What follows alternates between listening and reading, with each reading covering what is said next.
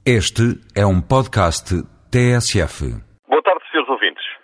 Inevitavelmente, e contra a promessa que tinha feito de falar hoje um pouco do Código do Processo Penal, vou ter de falar de um assunto verdadeiramente na ordem do dia, que é o assunto das escutas. E vou parti-lo em dois.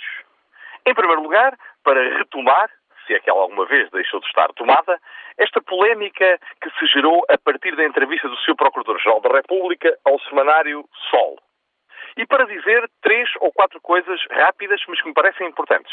A primeira, a de que a Ordem dos Advogados reagiu, reagiu de forma expressa, reagiu de forma clara e reagiu de forma serena, dizendo o que entendia que deveria ser dito, de uma forma que toda a gente pôde aperceber-se dela.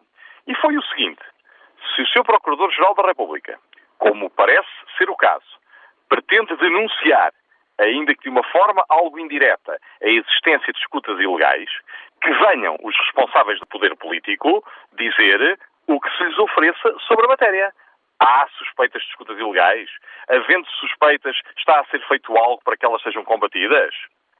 Felizmente, já hoje, a TSF nos informou de que quer o seu Ministro da Justiça, quer o seu Procurador-Geral da República estão dispostos a ir ao Parlamento. Ótimo. Pelos vistos, vamos mesmo ter esclarecimento. E é isso que pretendemos. Segundo ponto, muito lapidar.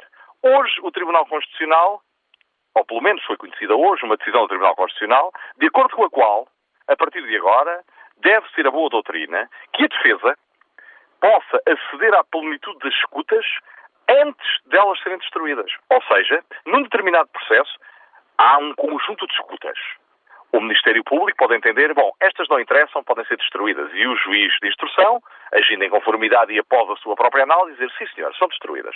Mas o Tribunal Constitucional vem dizer, não. Antes de serem destruídas, vamos deixar que a defesa as ouça. Não vai dar-se o caso de elas serem úteis para demonstrar uma determinada tese, um determinado ponto de vista, uma determinada circunstância, um determinado facto.